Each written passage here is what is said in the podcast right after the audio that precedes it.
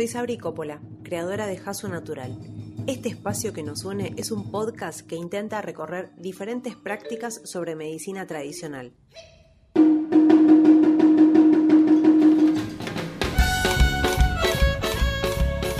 Vamos a arrancar con este podcast sonando La mala reputación de Paco Ibáñez versionada por Arbolito capítulo más de esta temporada fitomedicinal. Hoy es el turno de la planta de cannabis, sí, de la María marihuana. Siempre igual, todos lo consideran mal. Yo no pienso pues hacer ningún daño, queriendo vivir fuera del... Te recomiendo escuchar hasta el final, van historias, recetas, personas divinas que nos comparten sus sabidurías y cosas que realmente te pueden ser muy útiles para vos y para tu salud. A modo introductorio, necesito contextualizar que al día de hoy, en el año 2020, vivimos en una Argentina que aplica el uso del aceite cannabis medicinal en un porcentaje bajísimo respecto a las necesidades que se presentan en la población se legalizó solo la utilización de productos importados vía el aparato regulador que se llama ANMAT, exclusivamente para epilepsias refractarias diagnosticadas. Todo el resto de las enfermedades que pueden curar, acompañar o mermar los síntomas y brindar una mejor calidad de vida no están cubiertas en el orden de lo legal.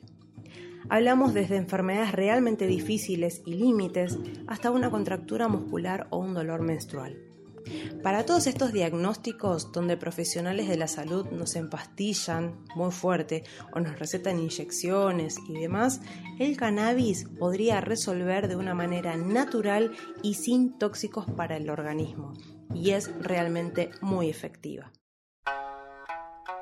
Existe en Argentina una ley de cannabis medicinal que fue sancionada en el año 2017, solo para investigación, no resolvió nada en la población. Hace poco se realizó en forma online un congreso de Aromática 2020 en el que pude participar y escuché una ponencia del doctor Matías Haus con una introducción al cannabis terapéutico.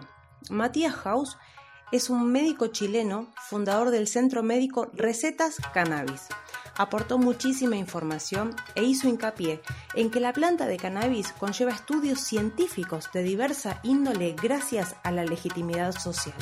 O sea, es el pueblo, la sociedad, quienes utilizan sistemáticamente la planta en forma efectiva y la ciencia va detrás a comprobar empíricamente, es decir, con estudios, su efectividad y a profundizar información de carácter científico.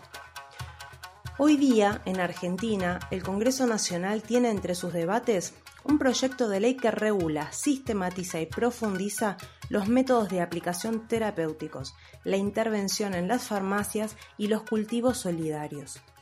Quizás lo más destacado es la despenalización de cultivadores terapéuticos, quienes pueden tener hasta 15 años de cárcel por tener plantas para su uso medicinal. Para profundizar sobre esta información, les recomiendo Una historia de la prohibición, es un documental que lo pueden ver gratis por la plataforma cine.ar. En este contexto legal, a fines del 2019, la sociedad rural se desató en el medio de la ciudad porteña de Buenos Aires con una expo cannabis. Decenas de personas. Allí exponían profesionales de la medicina dominante, del área científica de varios países del mundo. Hubo stands con ventas de accesorios, presencia de marcas, representantes de otros estados, donde la planta se puede consumir sin penalidades. Hoy en día, en nuestro código penal, la siguen considerando una droga peligrosa. Hoy día siguen habiendo presos y presas por tener sus propias plantas, por comercializar cremas, ungüentos y aceites. Personas privadas de su libertad por tres plantas, por dos cremas, por 20 frasquitos de aceite. Suena muy extraño. Discutir el fondo del narcotráfico no es el tema de este podcast. Sin embargo, es esencial hablar sobre el contexto sociopolítico en que se encuentra esta magnífica planta de cannabis respecto a las personas. Incluso en el vademecum homeopático la planta no está prohibida. Sí, una persona profesional de la homeopatía puede prescribir globulitos de cannabis.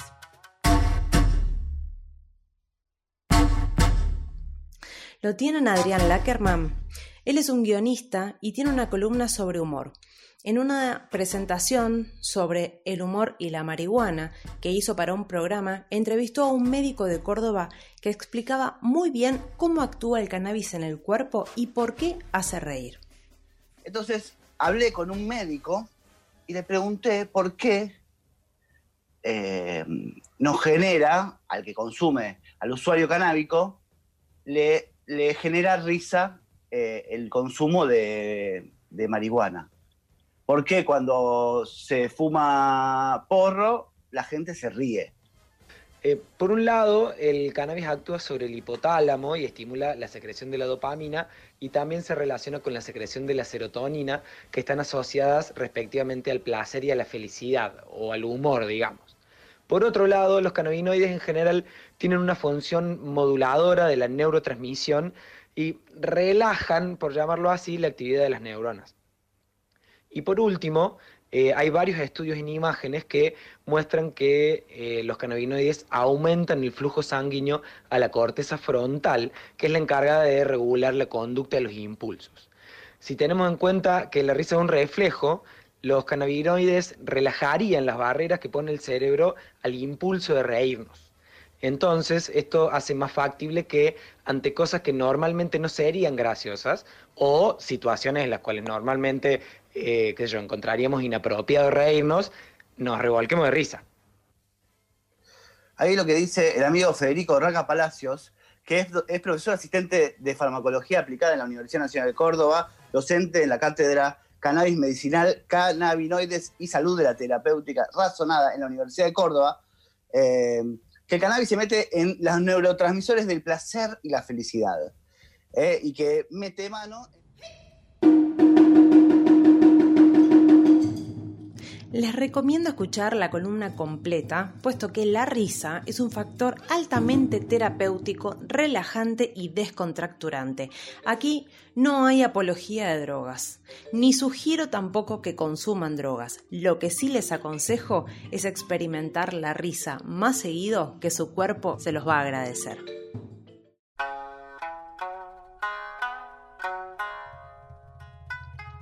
Dicen los libros que el cannabis es una planta milenaria de China. Cuentan que se hallaron restos que datan de 6.000 años atrás, por lo que se estima que es una de las plantas más antiguas con fines religiosos, medicinales y psicoactivos. También se utiliza su corteza para extraer fibra de cáñamo con el que hacían calzados y tejidos, el emperador chino Shen Nung, conocido por escribir su herbario allá por el 2700 a.C., la utilizaba como medicina. Se dice que se la utilizaba como sedante, como analgésica, antiespasmódica, contra el insomnio, para agudizar los sentidos. Los monjes tibetanos la consumían para facilitar la concentración mental. También servía para reumatismos, cólicos, para partos dolorosos y para espasmos. Lo que hace miles de años se acostumbraba, hoy en día suena muy familiar. La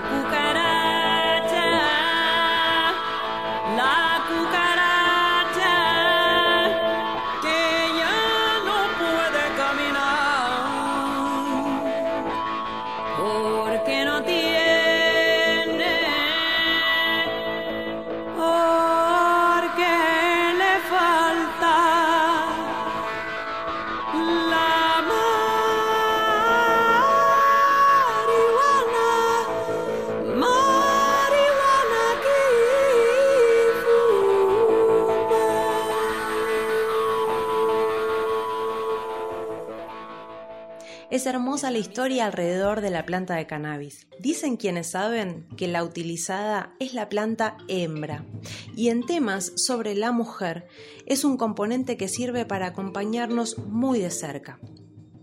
Por esos temas hablé con Cecilia Ortiz Valentini. Ella es doula y trabaja en sus talleres de ciclicidad y sexualidad con plantas. Y me contó por qué eligió la marihuana como parte de su dedicación. La planta de cannabis tomó un rol muy importante en mi vida porque me abrió la puerta hacia la desobediencia. Una mujer que me inspiró muchísimo fue Valeria Salech de Mama Cultiva, quien a través de sus charlas, de sus conferencias, me hizo dar cuenta que poner las manos en la tierra y generar la propia medicina era algo sumamente transformador y rupturista para el sistema en el que vivimos. La ciencia médica nos suele decir qué es lo que tenemos que tomar y la dosis. Ejemplo, un fármaco cada 8 horas. La planta de cannabis, a mi entender, nos obliga hacer un camino autogestivo, a conocer nuestras dosis. Y ese camino jamás termina en la autogestión, en tanto y en cuanto nos gestionamos con los demás. Entonces nos intergestionamos. Yo siento que todavía existe un prejuicio alrededor de esta planta. Sin embargo, cuando nos automedicamos con un antibiótico sin siquiera haber leído el prospecto y sus contraindicaciones, nos resulta de lo más común. Tiene que tener un impacto en nuestra psiquis la posibilidad de recibir con amor y respeto la medicina que cultivamos con nuestras manos. Trabajar la tierra es mucho más que plantar una plantita. Es conectarnos con las raíces ancestrales que hay en cada uno de nosotros, de nosotras, de nosotres. Conectarnos con nuestra historia, con nuestro linaje y aprender de la matriz más pura, más viva y más propia, que es la madre tierra. También nos contó cómo las mujeres podemos ayudarnos con la planta. Les recomiendo leer la información que ella comparte en su cuenta de Instagram, arroba somos cíclicas.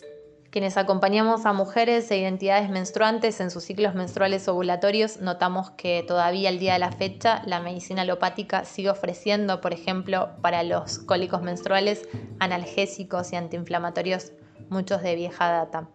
Nosotras creemos que esos síntomas o esas sensaciones que aparecen los días previos a menstruar, como por ejemplo los cambios abruptos de estado de ánimo, la irritación, el mal humor, la hipersensibilidad, el dolor de cabeza, el dolor en el vientre, en los senos y la fatiga, tienen un componente cultural y social, un poco por la vorágine que llevamos en la vida cotidiana.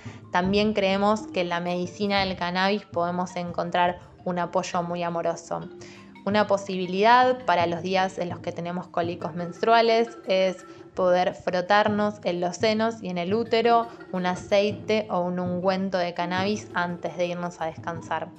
También para esos cambios de ánimo podemos hacernos un regalo que endulce nuestra vida, como tomar un chocolate amargo, de, ser posible 70%, con unas gotas o de aceite o de tintura de cannabis. La cantidad va a variar según el cuerpo. Lo importante en este caso es que las dosis sean suministradas cada 8 horas y por un periodo máximo de 72 horas o 3 días antes de menstruar. En el apartado de medicina para la matriz, Cecilia trabaja en conjunto con Luisa Espina, oriunda de Colombia, país donde la planta y su uso medicinal es libre. Así habla la directora de Flor Medicina sobre cannabis. La planta de cannabis es una planta, además de medicinal, muy ancestral que lleva acompañando a la humanidad por periodos de tiempo muy largos.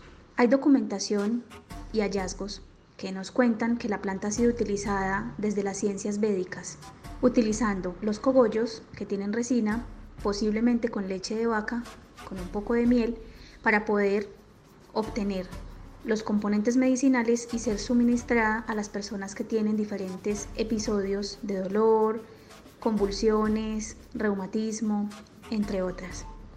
Con el paso de los años hemos tenido un conflicto a nivel mundial que es del orden de lo político, pero no desde lo científico o biológico con la planta. Se ha creído que la planta es una droga que puede causar diferentes disfunciones en el organismo y en el sistema nervioso de los usuarios pero es cada vez más fuerte la evidencia que nos demuestra que la planta puede ser, siempre que sea utilizada de forma dosificada y de manera responsable, una aliada para la salud de los seres humanos. Tiene probados efectos como antiespasmódico, anticonvulsiva, analgésica, antivomitiva.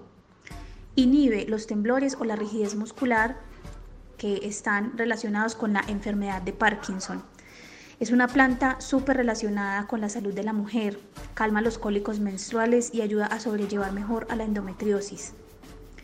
También en algunas condiciones se puede utilizar de manera cruda para combatir el cáncer, para su efecto antibiótico e inclusive tiene bastantes propiedades medicinales, nutracéuticas. Sus semillas, las semillas de cáñamo, tienen alto contenido de hierro y de aminoácidos lo que lo hace un superalimento que además por contener omegas 3, 6 y 9 lo convierten en un alimento equilibrado que puede ser utilizado en todas las edades. La planta es maravillosamente utilizada en éxito en muchísimas personas que ven alivio a su dolor o reducción del daño por el consumo de medicamentos convencionales al poder disminuir las dosis y alternar con un tratamiento mucho más natural. Es una planta que si bien tiene efectos psicoactivos, tiene también marcadas propiedades benéficas para nuestra salud y deberíamos ver siempre un poco más allá de lo que socialmente se ha creído y ha establecido acerca de esta planta.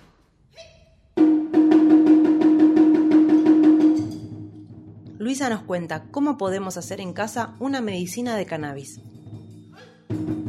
Para poder lograr una receta de tintura de cannabis, tenemos que utilizar cogollos de la planta, ojalá que tengan un buen contenido de resina, para que al poder mezclarlos con el alcohol, este arrastre la mayor cantidad posible de tricomas y se pueda rescatar también la mayor cantidad posible de resina, que es donde se encuentran los componentes medicinales.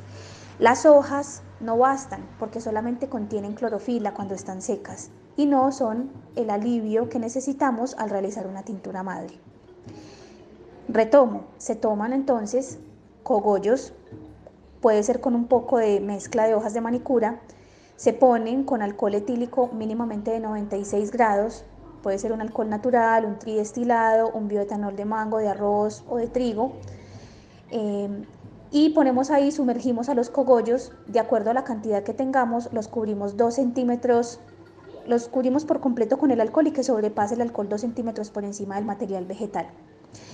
Esto lo guardamos en un lugar preferiblemente oscuro y todos los días agitamos por alrededor de dos minutos. Con un periodo eh, de más o menos dos semanas se puede ya obtener como tal la tintura madre. Tenemos que colar, utilizar algún tipo de filtro para poder que todo el material vegetal se quede en el filtro y obtengamos una solución hidroalcohólica pura.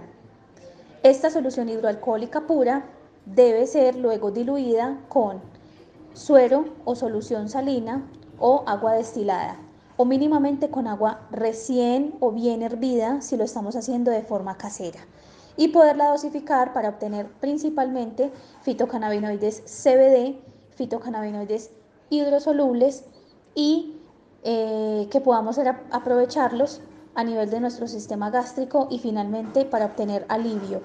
Estas tinturas madres se pueden utilizar como la base para los linimentos, que son sprays eh, para el uso tópico de la planta, con propiedades desinflamatorias y analgésicas locales.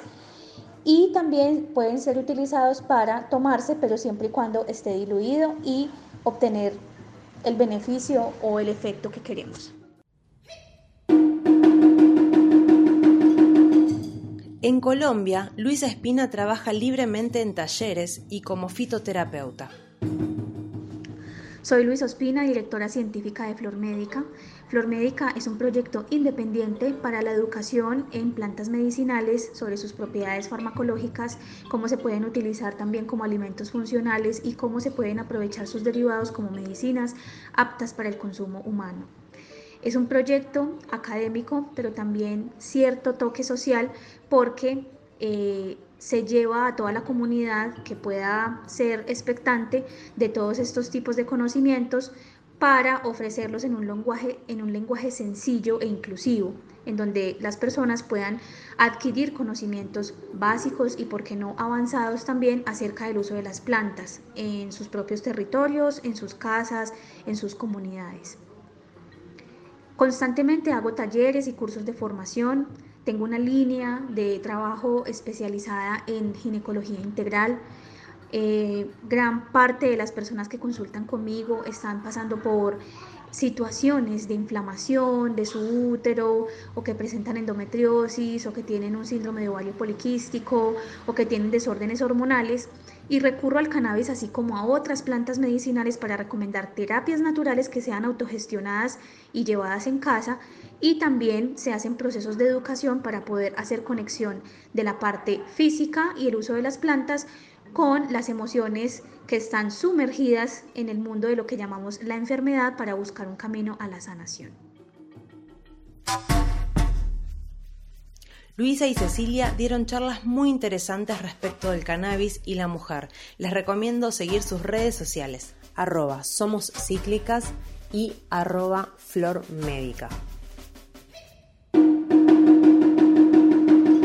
Sin dudas, el espectro medicinal de la planta de cannabis es mucho más amplio que el que trabajamos hoy en este podcast. Espero puedan compartir este material para hacer circular la información. Es una forma de cultivar la soberanía sobre nuestra salud. Si querés dejar algún mensaje, podés hacerlo en mis redes sociales. Me encontrás como arroba natural. Gracias por acompañarme. Espero que la información les haya sido de mucha utilidad. Y recuerden, nunca dejen de hacerse preguntas. Hasta la próxima. Esto es Jasu Natural y su podcast sobre medicina tradicional.